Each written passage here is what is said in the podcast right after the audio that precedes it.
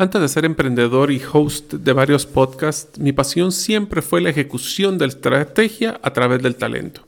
Encontré que uno de los retos más grandes que poseen las empresas, en especial ahora con medios de comunicación básicamente exclusivamente digitales, es cómo mantener una buena cultura organizacional.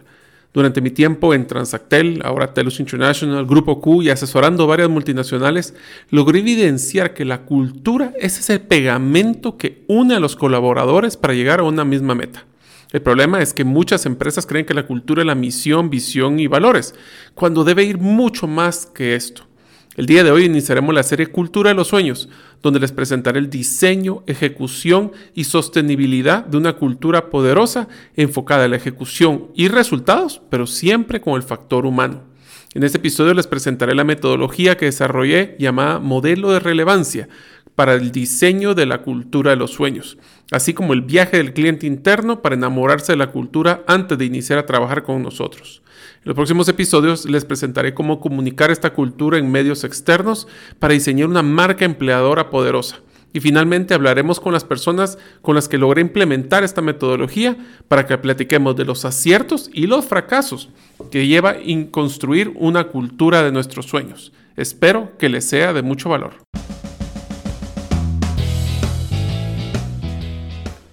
Bienvenidos al podcast Gerente de los Sueños, donde le brindamos las herramientas prácticas, competencias e inspiración para que los líderes de impacto cumplan sus sueños. Soy su anfitrión, Mario López Alguero, y mi deseo es que vivas la vida con pasión, resiliencia y templanza. Bienvenidos.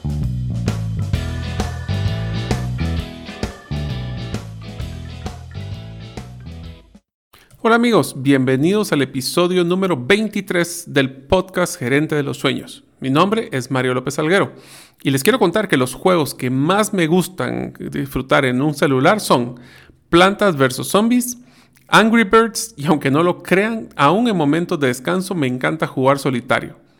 Deseo agradecerte que nos escuches el día de hoy.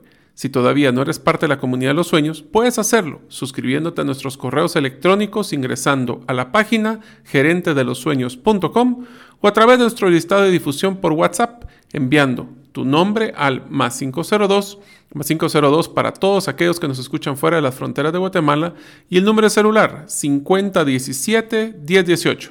Repito, 5017-1018. Deseo agradecer el patrocinador de este episodio del podcast la empresa B certificada Botanic. En Botanic creen que necesitamos una desintoxicación digital, ya que en la vida de hoy poseemos más estrés, fatiga mental, mucha presión y todo esto debido al contacto constante con medios electrónicos, televisión, celulares, computadoras, etc la falta de este contacto físico con otras personas, compartir tiempo en familia, la ansiedad, la depresión, las preocupaciones de las noticias han causado muchísimas afecciones en los seres humanos. Ahora más que nunca es necesario interactuar con la naturaleza y especialmente en familia. Si deseas conocer más, visita bybotanic.com. Hola amigos, bienvenidos al nuevo episodio de Podcast Gerente de los Sueños. Antes de hablar del episodio de Cultura de los Sueños, que es lo que vamos a tratar el día de hoy, quisiera contarles un poco de mi experiencia laboral, ya que del contexto de esta experiencia la que les va a explicar por qué es que diseñé esta metodología. Pues bueno, hace, pues ya que hace 15 años, eh, yo tuve el honor de poder iniciar a trabajar en una empresa que se llamaba Servicios de Administración de Carteras y Cobros o CIC.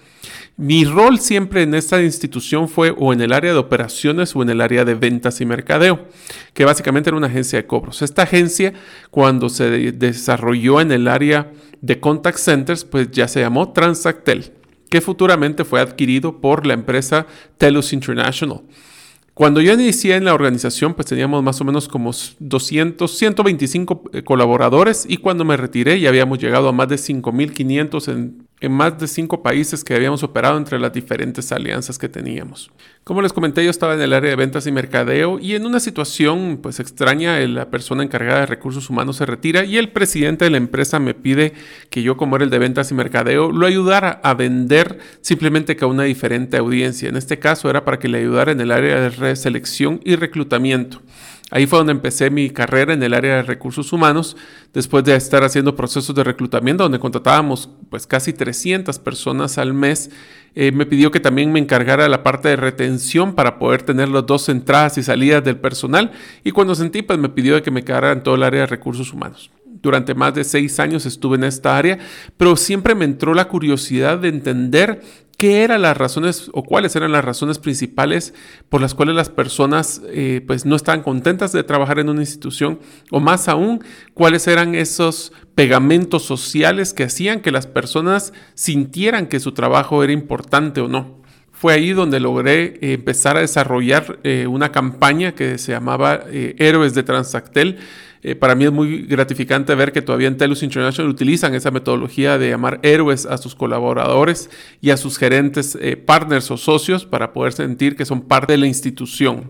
Y es por esto de que después de 10 años de estar trabajando en Transactel y Telus, pues me retiré para poder eh, ayudar en, la, en otra multinacional llamada Grupo CUDE, que es una eh, distribuidora de vehículos. Y lo que quise fue validar si esa pues, estructura, esa metodología, era la que podía ser replicada en otro contexto, porque en este caso las, oficinas centrales eran en El Salvador.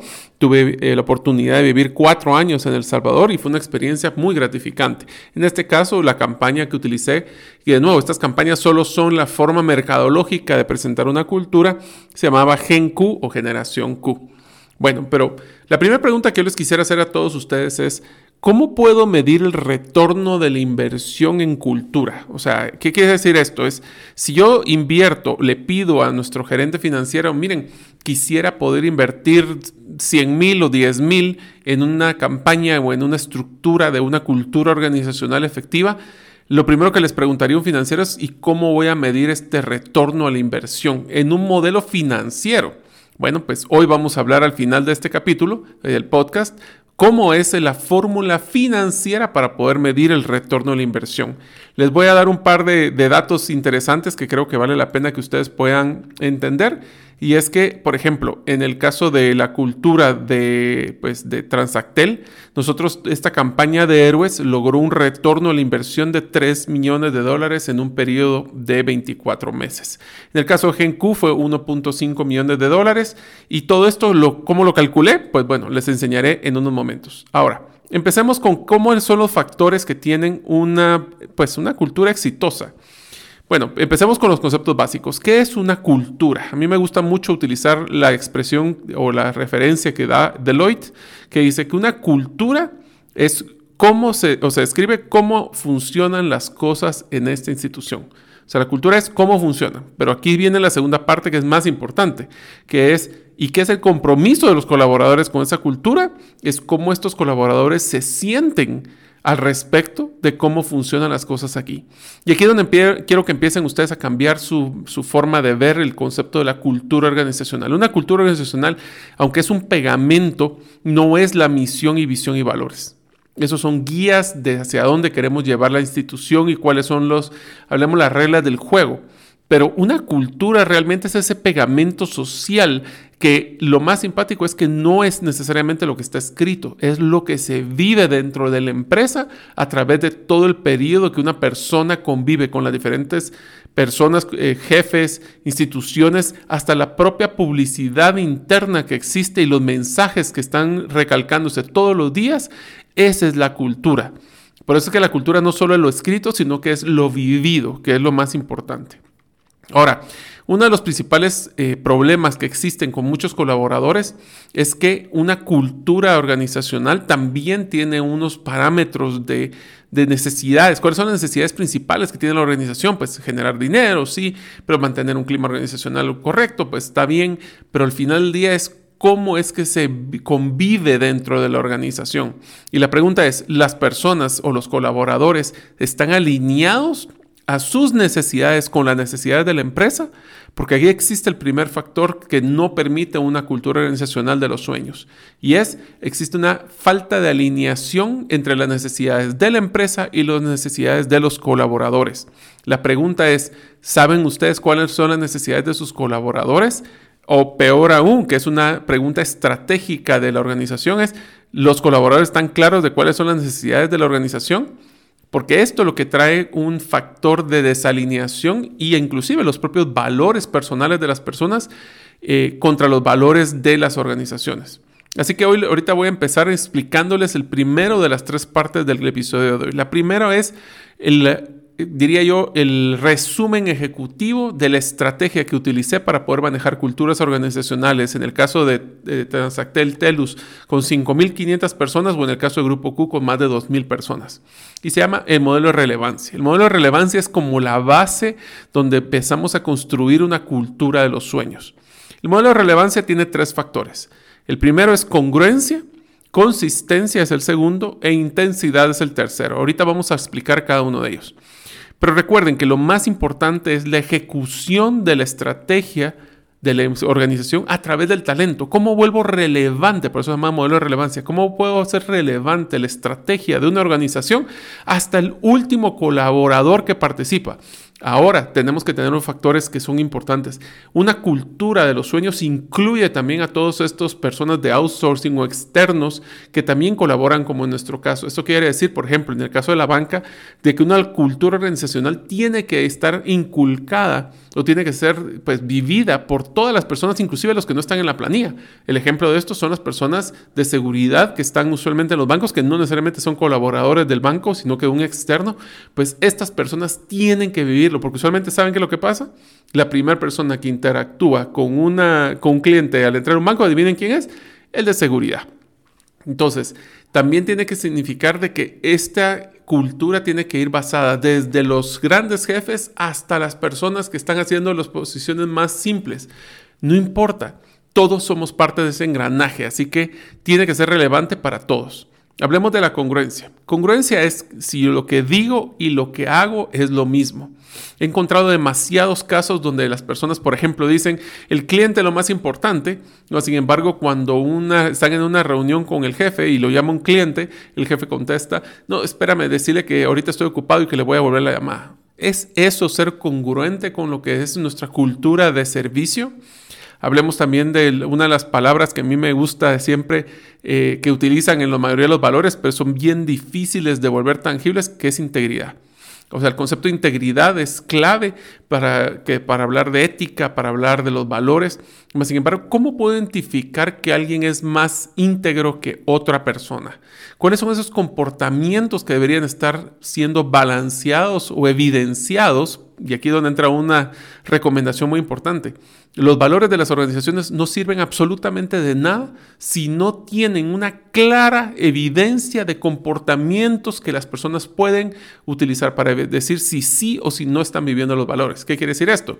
Integridad es una palabra muy en la nube, es muy amplia. Lo que tenemos que enfocarnos es en definir integridad como, por ejemplo, no se roba.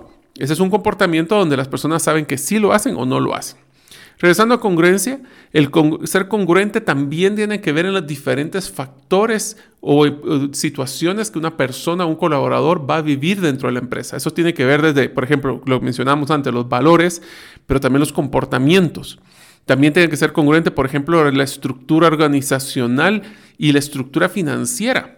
Esto lo aprendí pues bastante eh, reciente, es que me preguntaron una persona, mira, ¿cuál es tu estrategia de tu empresa? Es esta, le digo yo, ahora enséñame tu presupuesto y decime si las asignaciones de tu presupuesto están alineadas a tu estrategia. ¿Qué quiere decir esto? Si decimos que nuestra estrategia, el cliente lo más importante, ¿qué tanto presupuesto estamos asignando, por ejemplo, a la parte no solo de ventas, sino que también atención hacia los clientes? ¿Será que existe una diferencia entre eso y, por ejemplo, todo el tema de back office? ¿O estamos teniendo, el back office no es alguien más que soporta también al que está atendiendo al cliente? O sea, donde está el dinero, está tu estrategia, la real. Esa es la que demuestra congruencia. También estamos hablando de las personas, cuáles son sus competencias, cuáles son sus comportamientos eh, relacionados. ¿Qué quiere decir esto? Y voy a poner un ejemplo con la asociación de gerentes que tuve el honor de poder eh, apoyar por casi cuatro años. Nosotros una de las cosas que teníamos es que somos una organización que debe de aprender constantemente para poder desarrollar las competencias de los gerentes, en este caso de Guatemala. Adivinen qué era una de las competencias personales que cada persona que quisiera entrar a la asociación de gerentes debería tener. Tenía que ser curioso, tenía que ser alguien que le gustara aprender. Y dentro de las entrevistas nos gustaba siempre hacer una, que era cuál era el último libro que leíste o cuál fue eh, tu último aprendizaje y por qué fue tan importante. Y finalmente, en la última etapa de la congruencia también es el trabajo. Si nosotros decimos que nuestro cliente es lo más importante, tenemos realmente un comportamiento de trabajo donde el cliente interno también es el más importante. Si nosotros existe una incongruencia desde la estrategia con los valores, los comportamientos, la estructura, el presupuesto, las personas, su desarrollo, su competencia y hasta el trabajo, lo que va a generar es un conflicto dentro de las personas que va a volver que la cultura no sea una de las más pues, soñadoras, o en este caso, de las más congruentes. La consistencia. La consistencia es el realmente que nuestra cultura va a ser presente en todo lo que hacemos y decimos. El error número uno que yo veo cuando hacemos una campaña de publicidad para crear una cultura es que creen que es una campaña de publicidad. No lo es. Es un comportamiento de conductas y hábitos y eso requiere tiempo. Lo que significa con esto es que nuestras culturas deben de ser un proceso de una maratón, no es un sprint o una carrera de velocidad. Eh, a mí me preguntan cuánto tiempo usualmente lleva cambiar una cultura organizacional. Les digo que usualmente lleva entre no menos de dos a tres años. ¿Por qué? Porque el primer año es solo de comunicación, solo de estar informando constante y bombardeando los mensajes de los nuevos comportamientos que queremos hacer. El segundo es cuando nosotros ya implementamos eso en los modelos donde volvemos relevante para las personas toda esta comunicación, desde temas de evaluaciones de desempeño hasta evaluaciones de 360, hasta por ejemplo el tema de poder tener eh, análisis de competencias basado en este tipo de eh, estrategias. Y el último año es donde ya la gente de veras empieza a creer que esto sí ya va para largo. Por eso es que les digo de que es un proceso que no es corto, pero sí debería ser algo que no es muy complicado. Acuérdense que en una comunicación complicada la gente se pierde. Ahora, imagínense ahora que estamos en un mundo digital, ¿han dejado su cultura por aparte? O mejor aún, si están pensando ahorita cambiar su cultura a un mundo digital, recuerden, todo el tema de cultura tiene que estar impregnado en cada una de las cosas que hacemos. Voy a poner varios ejemplos de lo que he realizado y lo que he visto otras empresas realizar. Ahorita en el mundo digital tenemos que estar conscientes que en el vínculo social se está rompiendo. No hay un roce social, las personas no se están viendo, no se están tomando su cafecito juntos, no están saliendo a almorzar juntos. Entonces ese pegamento social, que es una cultura poderosa, se está alivianando, se está volviendo y diluyendo.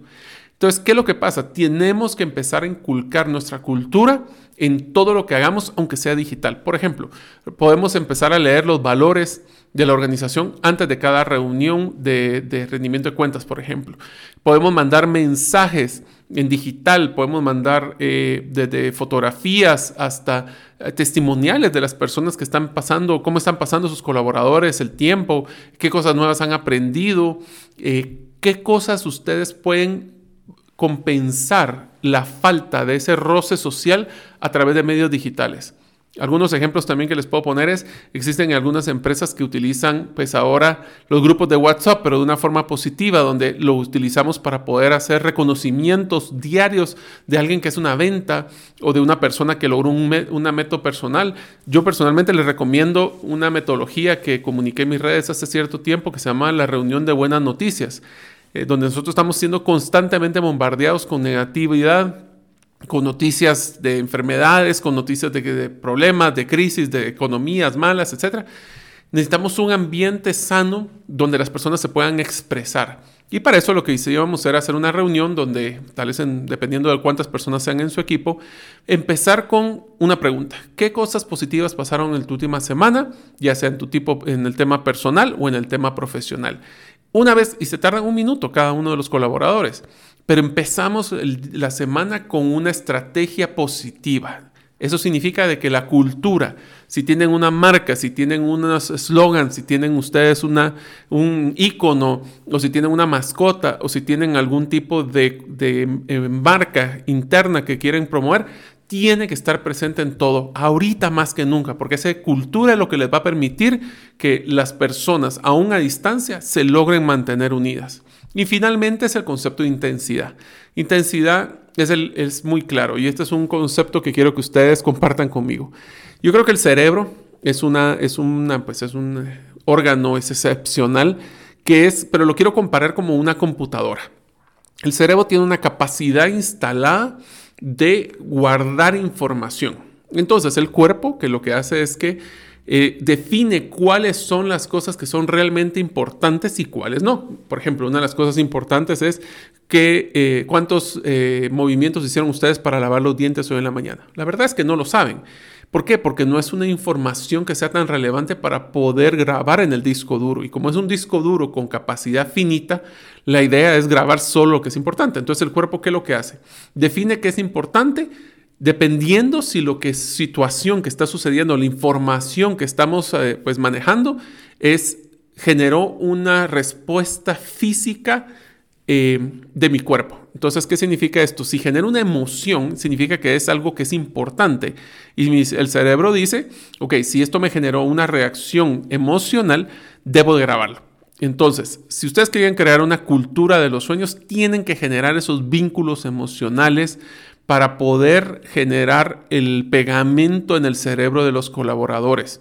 A mí me encanta una, una frase que dice Maya Angelou, que dice, las personas olvidarán lo que dijiste, olvidarán lo que hiciste, pero nunca olvidarán cómo los hiciste sentir. Es por esto que es bien importante utilizar el concepto de emociones dentro de la cultura organizacional. Y no estoy hablando solo de emociones positivas, podemos utilizar negativas. Podemos utilizar como enojo de no, está, hay injusticias y nosotros lo tenemos que solventar. Tenemos que usar emociones como, por ejemplo, alegría, eh, tristeza. Esas emociones, ahora, si ustedes quieren ser relevantes y por eso se llama modelo de relevancia, deben de usar emociones para que pegue los mensajes en las, no solo el cerebro, sino en el corazón de los colaboradores. En unos momentos continuaremos con la segunda parte del episodio del podcast Gerente de los Sueños. ¿Sabías que en la sección de artículos y publicaciones de la página gerentedelosueños.com encontrarás un artículo donde participó nuestro patrocinador de este episodio, By Botanic? En este artículo explican cómo las plantas pueden ayudar a la recuperación de enfermos, especialmente aquellos que se encuentran en hospitales. Ingresa a la página gerentedelosueños.com y ahora continuaremos con nuestro episodio. Este es uno importante. Ahora, ¿cómo vamos a poder implementar el modelo de relevancia en una cultura? Lo primero que tenemos que hacer es entender las necesidades, y lo hablé al principio del, del episodio. Tenemos que entender las necesidades de nuestros colaboradores. ¿Cómo los vamos a lograr? Pues idealmente pues conociendo cuáles son las emociones que, o las necesidades que tiene cada uno de ellos. A mí personalmente me gusta mucho eh, y lo pueden buscar en internet que se llama Las necesidades humanas de Tony Robbins, de Anthony Robbins. Tony Robbins es, por lo que no lo conocen, es un gurú experto en temas de desarrollo personal y es uno de los asesores para los, las empresas, los presidentes de las empresas más grandes del mundo. Él hace mucho tiempo, estoy hablando hace más de 15 años, definieron, definió siete necesidades humanas. Eh, define dos categorías. La primera son las fundamentales y la segunda son las superiores. Las necesidades fundamentales es que cada persona necesita, por ejemplo, la necesidad de seguridad. Y seguridad significa de que una persona que se especializa en algo necesita esa repetición para fortalecer su eh, seguridad de que conoce la información, también una seguridad, por ejemplo, en el caso económico, una seguridad de, poder conocer y predecir lo que viene. Ahora, en este caso, eh, Tony menciona también de que existe una contradicción en la siguiente necesidad, que es la necesidad de variedad. Porque si todo lo hacemos repetitivamente y lo hacemos una y otra vez, simpáticamente las personas se aburren y ya no nos gusta hacer lo mismo, sino que buscamos tener variedad en, nuestro, en nuestra vida. El siguiente es un sentido de importancia. Le diría, este fue el primero el cual ataqué con la campaña de cultura de los sueños. El sentido de importancia es todo lo que yo hago y digo es importante para alguien. Esto es sumamente relevante para darle un sentido de importancia, especialmente al trabajo que cada uno de nosotros hacemos. Por eso tenemos que recalcar por qué el trabajo de cada uno de nuestros colaboradores es importante, es pieza clave para el éxito de la organización y de cada una de las personas adicionales. El siguiente necesidad fundamental es de conexión o lo que llamamos el factor social, que es exactamente la necesidad que actualmente estamos teniendo mayor, mayores retos. ¿Por qué? Porque la conexión ha cambiado, ya no se puede hacer esas reuniones como mencionaba. Eh, yo siento que ahorita uno de los lugares donde está teniendo mayor eh, retos es la parte de innovación, porque nosotros estamos acostumbrados a hacer lluvia de ideas y hacer en las pizarras, pintar las ventanas. A mí me encantaba eso y me regañaba cada rato a la señora de la limpieza, pero el sentido de conexión, de poder intercambiar sentimientos e ideas de una forma fluida, ahorita se hace de una forma digital. Eso significa que se ha perdido ese vínculo social que ahora tenemos que fortalecer. Las dos necesidades superiores, una es de crecimiento, y aquí quiero utilizar una estrategia que se la recomiendo muchísimo en el tema de planes de desarrollo para colaboradores. Si ustedes quieren tener una persona que se mantenga creciendo constantemente dentro de una organización, debemos de luchar que no sean necesariamente brincos muy grandes. ¿Por qué? Porque la expectativa de, por ejemplo, duplicar el salario de una persona que está ganando 100 y ahora va a ganar 200, ¿cuál creen que va a ser la expectativa de su siguiente crecimiento? El doble, pero ahora ya va a ser de 200 a 400. Entonces tenemos que tener mucho cuidado que el movimiento, y aquí voy a poner una analogía muy simpática, pero si alguno de ustedes ha ido a algún centro de recreación o algún parque de diversiones, los más exitosos son aquellos que mantienen a las personas en constante movimiento. Igual puede ser que esperen dos horas para poder subirse al, carrito o al, o al show o al programa, pero lo simpático de esto es que mantenerse en movimiento le da una percepción de inercia a nuestra vida. Ese es el sentido de crecimiento. Entonces es sumamente importante de que las personas que logran mantenerse, y estoy hablando ahora especialmente a los jóvenes, los millennials, a los centennials y a todas las personas que son menores de 35 años, el percepción que logré yo entender cuando me tocó manejar con 5.500 millennials en su momento es de que ellos necesitan sentirse en un proceso de crecimiento constante. Entonces ahí el reto es cómo poder poner micro retos o micro logros para que se mantengan constante, en constante movimiento. Y eso significa crecimiento eh, profesional dentro de, la, dentro de la organización, pero más importante ahora es el crecimiento personal a través de, de crecer nuestro conocimiento. Y el final, que es las necesidades superiores, es contribución. Contribución es una vez que yo logro mis metas personales, cómo voy a hacer el mundo, a mis compañeros, a mi familia, a mis seres queridos, a mis prójimos, mejores también. Ahí hablamos no solo de responsabilidad social empresarial, ahora hablamos de modelos de sostenibilidad, hablamos de modelos como empresas B, hablamos como por ejemplo el tema de impacto social, donde ya las empresas se crean con un fondo de, de mejora hacia las comunidades, no solo de generación de ingresos. Yo los invito a que ustedes busquen estas necesidades. Existen unos videos también en YouTube muy buenos. Tony Robbins, Necesidades Humanas. Búsquenlos y ahí pueden aprender más de estas necesidades. Pero esa fue la base que utilicé. ¿Qué fue lo que hice? Agarré la campaña de primero definir la estrategia, la misión, visión, valores, está bien, comportamientos asociados a la estrategia y próximamente lo que hice fue utilizando una metodología de comunicación interna, usamos pues en este caso no fueron todos los, los valores, utilizamos cuatro de los seis, de los seis necesidades de humanas. Utilizamos en este caso como primero el sentido de importancia, después hablamos el de crecimiento, después hablamos de contribución y después hablamos de conexión. Entonces cada uno de estos lo utilizamos para un, como un hilo conductor. Miren, yo he utilizado campañas, por ejemplo, en el caso de Héroes, era de la serie Héroes, eran pues básicamente personas con poderes extraordinarios. En el caso de la generación Q, hablamos de un, chip que tenemos de poder servir a las personas. Eh, en algún momento en la asociación de gerentes utilizamos la guerra de las galaxias. En otras he utilizado, eh, por ejemplo, eh, comportamientos de, de juegos no importa, o sea, imagínense qué es lo que ustedes, su gente le, gusta más, eh, hay que averiguarlo. Y termino esta parte del modelo de relevancia con uno de los factores más importantes que quiero que se lleven hoy. Para poder ser relevantes, no hay que suponer, hay que preguntar. Y eso aplica para los clientes y especialmente en cultura de los sueños enfocado hacia los colaboradores. ¿Esto qué quiere decir? Si ustedes tienen dudas de qué es lo que a la gente le gusta, pregúntele. Si ustedes creen que está siendo efectiva o no la cultura, pregúntenle. ahora, si ustedes quieren ser innovadores, no solo pregúntenle usted qué quiere, porque a veces muchas personas no saben lo que quieren, sino que es propónganle y vean si es algo que sea relevante. Y aquí quiero terminar este pedazo contándoles uno de los peores fracasos en mi vida profesional.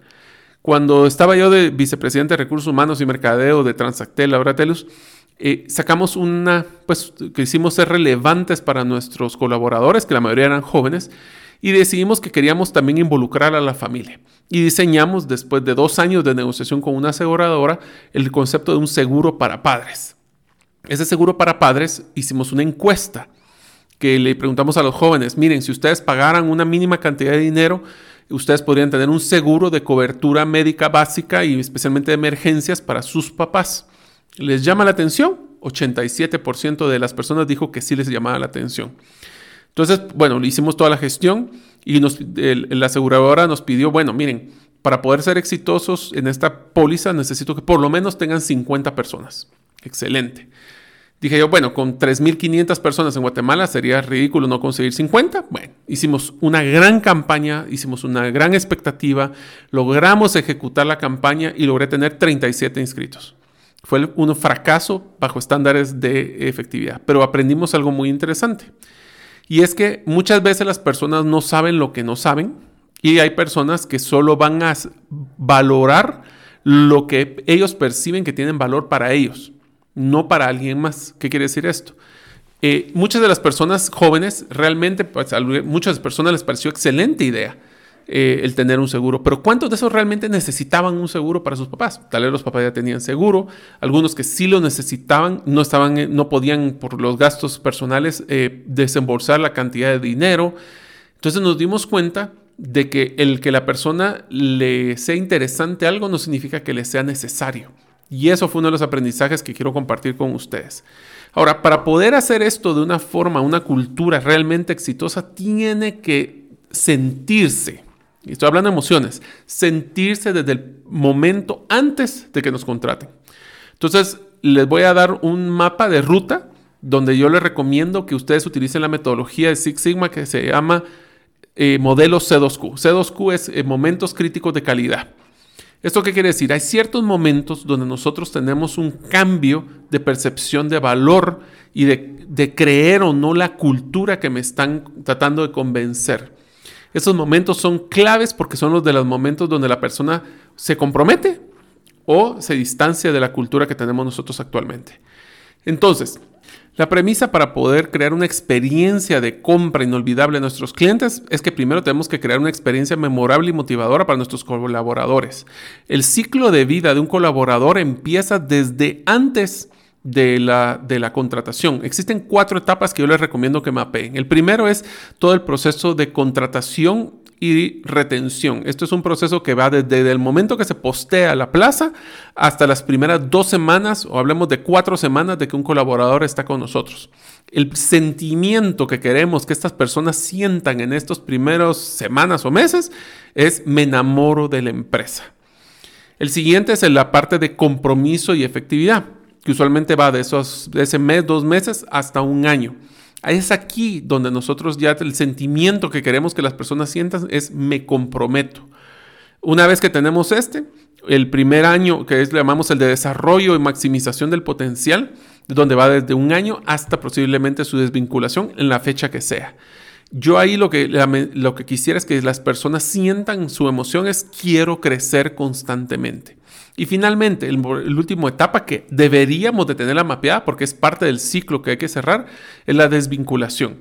Y el mensaje o la que me encantaría que cada persona que se retire de sus, de sus empresas sienta es, me siento agradecido. Entonces, cada una de estas etapas tiene un tiempo promedio, pero más importante, una emoción que deberíamos de enfocarnos. Empezamos con el primer proceso. Existe una, una, diferencia abismal en presupuestos, se los garantizo, de lo que es la campaña de mercadeo para atraer clientes a lo que es la cultura, la campaña de cultura organizacional. O sea, la, usualmente la cultura no le estamos metiendo eh, presupuesto. Más sin embargo, decimos que nuestros colaboradores es lo más importante o el activo más importante de las empresas. Como diría Jeremy Maguire, show me the money, enséñame el dinero si de veras eso es cierto o no. Empezamos desde la primera etapa que es eh, el proceso de selección. ¿Qué mensajes, y aquí voy a utilizar eh, una estrategia que quiero que ustedes utilicen, qué mensajes son los que están recibiendo en su página web? ¿Existe algún lugar para colaboradores o, candidatos?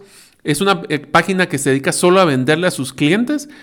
¿Y los clientes internos qué?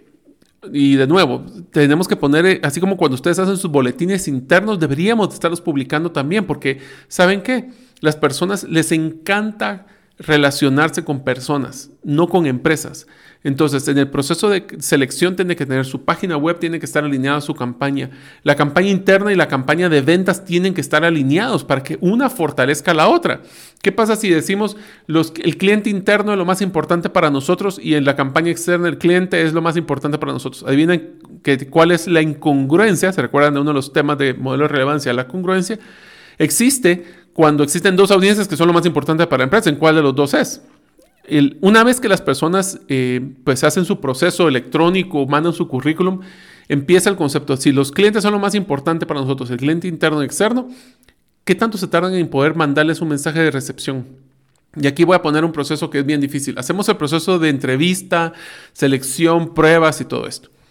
¿Cuántos de ustedes realmente les retroalimentan a los candidatos que no van a ser seleccionados? ¿Les avisan o es aquel silencio que no sabemos qué pasó con los candidatos. eso es una falta de respeto y de tiempo para las personas que le dedicaron tiempo a ustedes para poder participar en un proceso.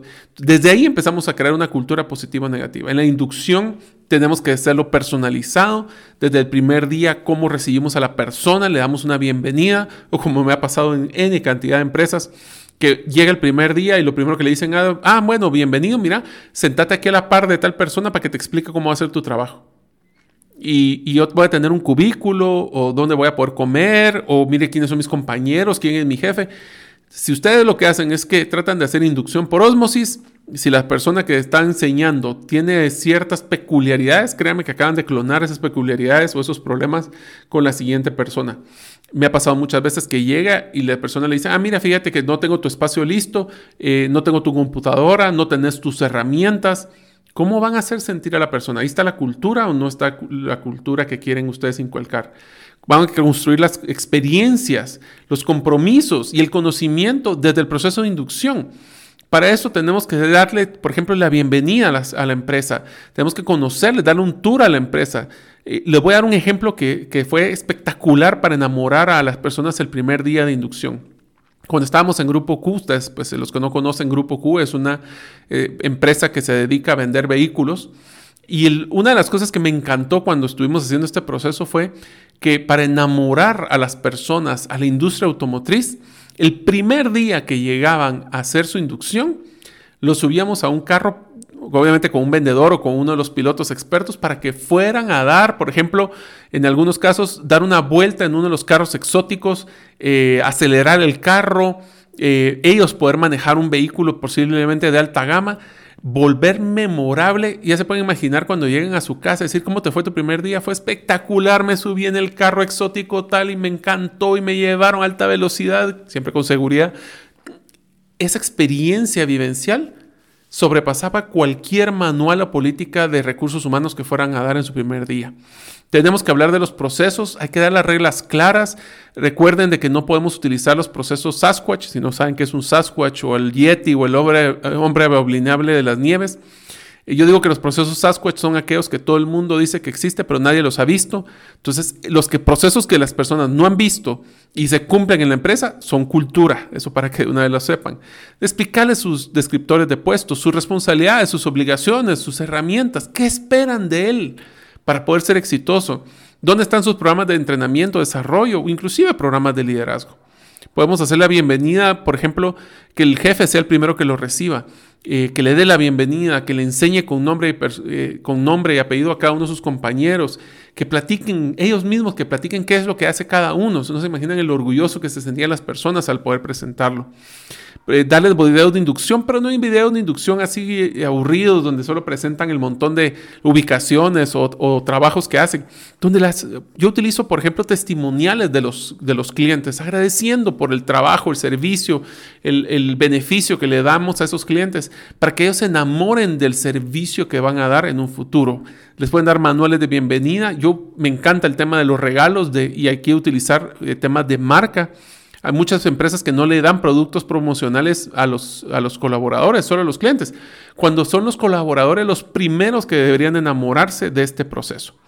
Finalmente, por ejemplo, el primer día, eh, tener, eh, presentar de recursos humanos. Otra de, las, de los procesos que son claves, y aquí sí se lo recomiendo muchísimo, es sumamente importante que el primer cheque o el primer pago que recibe un colaborador debe de alguien de recursos humanos o mejor aún el jefe entregárselo para explicarle cualquier duda que tuviera el colaborador. ¿Por qué? Porque muchas personas, posiblemente especialmente en la industria contact center que son jóvenes, no tienen claridad de lo que es las deducciones de seguro social o de los de eh, los diferentes beneficios que existen por parte del gobierno. Y entonces cuando ellos son contratados le dicen, tú vas a ganar 100, pero cuando reciben su cheque, reciben su cheque por 96. ¿Y esos cuatro qué? ¿Me lo robaron? Le digo, esa expresión la, la he escuchado muchas veces y eso es porque las personas no saben de las deducciones de seguro social o de las deducciones del, por ejemplo, si ustedes le van a hacer deducciones del uniforme o deducciones de la tarjeta del parqueo. Todas esas cosas deberían haberse explicado desde el inicio, pero si no, es ese momento, porque si no, lo, la percepción es, no me cumplieron el dinero que me prometieron. Y eso es uno de los momentos críticos que ahora sí les recomiendo muchísimo que le pongan mucha atención. Finalmente, este proceso también va a ir creciendo. Eh, hay que ser por ejemplo, parte de lo que ustedes tienen que tener es que eh, yo he visto demasiados manuales donde solo está el logotipo de la empresa. ¿Dónde está su cultura? ¿Dónde está su eslogan? ¿Dónde está su mención? ¿Dónde está su propósito? Debemos de, tener, de darle ese sentido de importancia al trabajo y a través de eso poder hablar de eh, las diferentes partes donde las personas o se enamoran o se desentienden. Por eso es tan importante de que nosotros enfoquemos nuestra energía en que las personas se enamoren de nuestra cultura y que nosotros logremos controlar nuestra cultura para poder evidenciar los comportamientos que de veras queremos evidenciar. Finalmente les voy a explicar uno de los errores más grandes que la gente comete y es cómo calcular el retorno a la inversión de una cultura exitosa. El error número uno que se comete en un cálculo financiero de la cultura es que se enfocan claramente en el tema del costo de reclutamiento. Entonces las personas, la mayoría de personas creen que es una, una fórmula de, sumar el costo de la persona de recursos humanos, el costo de la, de la publicidad de postear la plaza, el costo, por ejemplo, de Headhunter o de la empresa que hace el, cobro por el servicio de reclutamiento, de los exámenes, de los salarios de, de, mientras están en el proceso de inducción o de los salarios mientras tienen la curva de aprendizaje. Todos esos costos ustedes los pueden asociar a su proceso de cultura, pero la verdad es que el costo más elevado específicamente de la rotación del personal, y esa es la conclusión de una cultura de los sueños o no, el ejemplo de esto es que nosotros cuando estábamos en una de las empresas logramos a través de implementación bajar de un 56% de rotación a un 18% de rotación. Eso nos generó mucho dinero de ahorro, pero no es el ahorro que les acabo de mencionar. La fórmula que ustedes espero que apunten y si no vuelvan a escuchar este podcast es la siguiente. El costo del retorno a la inversión es, me suman tres variables. Las tres variables es la forma en que yo voy a poder definir el retorno. La primera variable es lo que llamamos el costo de tener clientes leales. El cliente leal es el Customer eh, Loyalty Value, le dicen en inglés, tiene que ver con agarrar, por ejemplo, voy a usar un ejemplo de un restaurante para que sea más fácil eh, explicarlo. Imaginen de que cuando un mesero que ya es pues, bastante eh, conocedor del menú eh, logra poder eh, subir su ticket promedio o cuánto es lo que usualmente logra vender por cada una de las sentadas de clientes a la mesa. Entonces, un mesero que tiene ya bastante conocimiento del menú va a vender en promedio, vamos a hacer un ejemplo, 100. Una de las personas nuevas le va a costar varios meses, si no es que años, llegar a subir ese ticket promedio. Entonces empieza hablando de que tiene un ticket promedio de 50. Entonces, la diferencia entre 100 y 50 son 50 dólares que sale lo que sea. Ahora multiplíqueme cuántas transacciones al mes realiza un mesero. 50 por, no sé, 400, 500 eh, transacciones. Esto lo que significa es que el tener una persona o tener una persona nueva en su curva aprendizaje o sea, significa que si son tres meses, son tres meses por 400 transacciones por 50. Ese es el primer costo, que es el costo de eh, lealtad o del costo de oportunidad de ingresos no percibidos, es como lo llamo yo. El segundo costo que está relacionado al retorno a la inversión es todos aquellos clientes que nosotros vamos a poder perder leales que eh, personas que no están con el conocimiento total van a, van a atender mal o no van a estar listos para atender como se merece. Cada uno de esos clientes que ustedes pierdan promedio, vamos a tener que multiplicarlo por una variable que se llama el Customer Lifetime Value, el valor de la vida de un cliente. Ese cliente que yo perdí, ¿cuántos ingresos, cuánto puede haber facturado un cliente promedio? Y ahí la forma de calcular es muy sencilla, es cuánto es lo que consume un cliente en un mes promedio. Si, por ejemplo, que fuera una persona que llega dos veces a, nuestro restaurante al mes, significa que fuera 100, 100, 200. Entonces, esos 200 de ingreso fueron ingresos que no percibo porque perdí al cliente por no tener a la persona correcta. Y la última son todo lo que es el costo de adquisición de un nuevo cliente. Eso significa de que esos mismos clientes que yo estoy perdiendo, le sumo o lo, multiplico por el costo de adquisición de un nuevo cliente. Ese puede ser el costo de publicidad, puede ser el costo por promociones, puede ser un costo, todos los costos relacionados a adquirir. Entonces imagínense, estoy dejando, de, entonces agarro esa sumatoria y lo divido dentro de mi campaña. ¿Cuánto es lo que me va a costar mi cultura? Miren, la relación usualmente no baja de unos 10 a 15 por 1.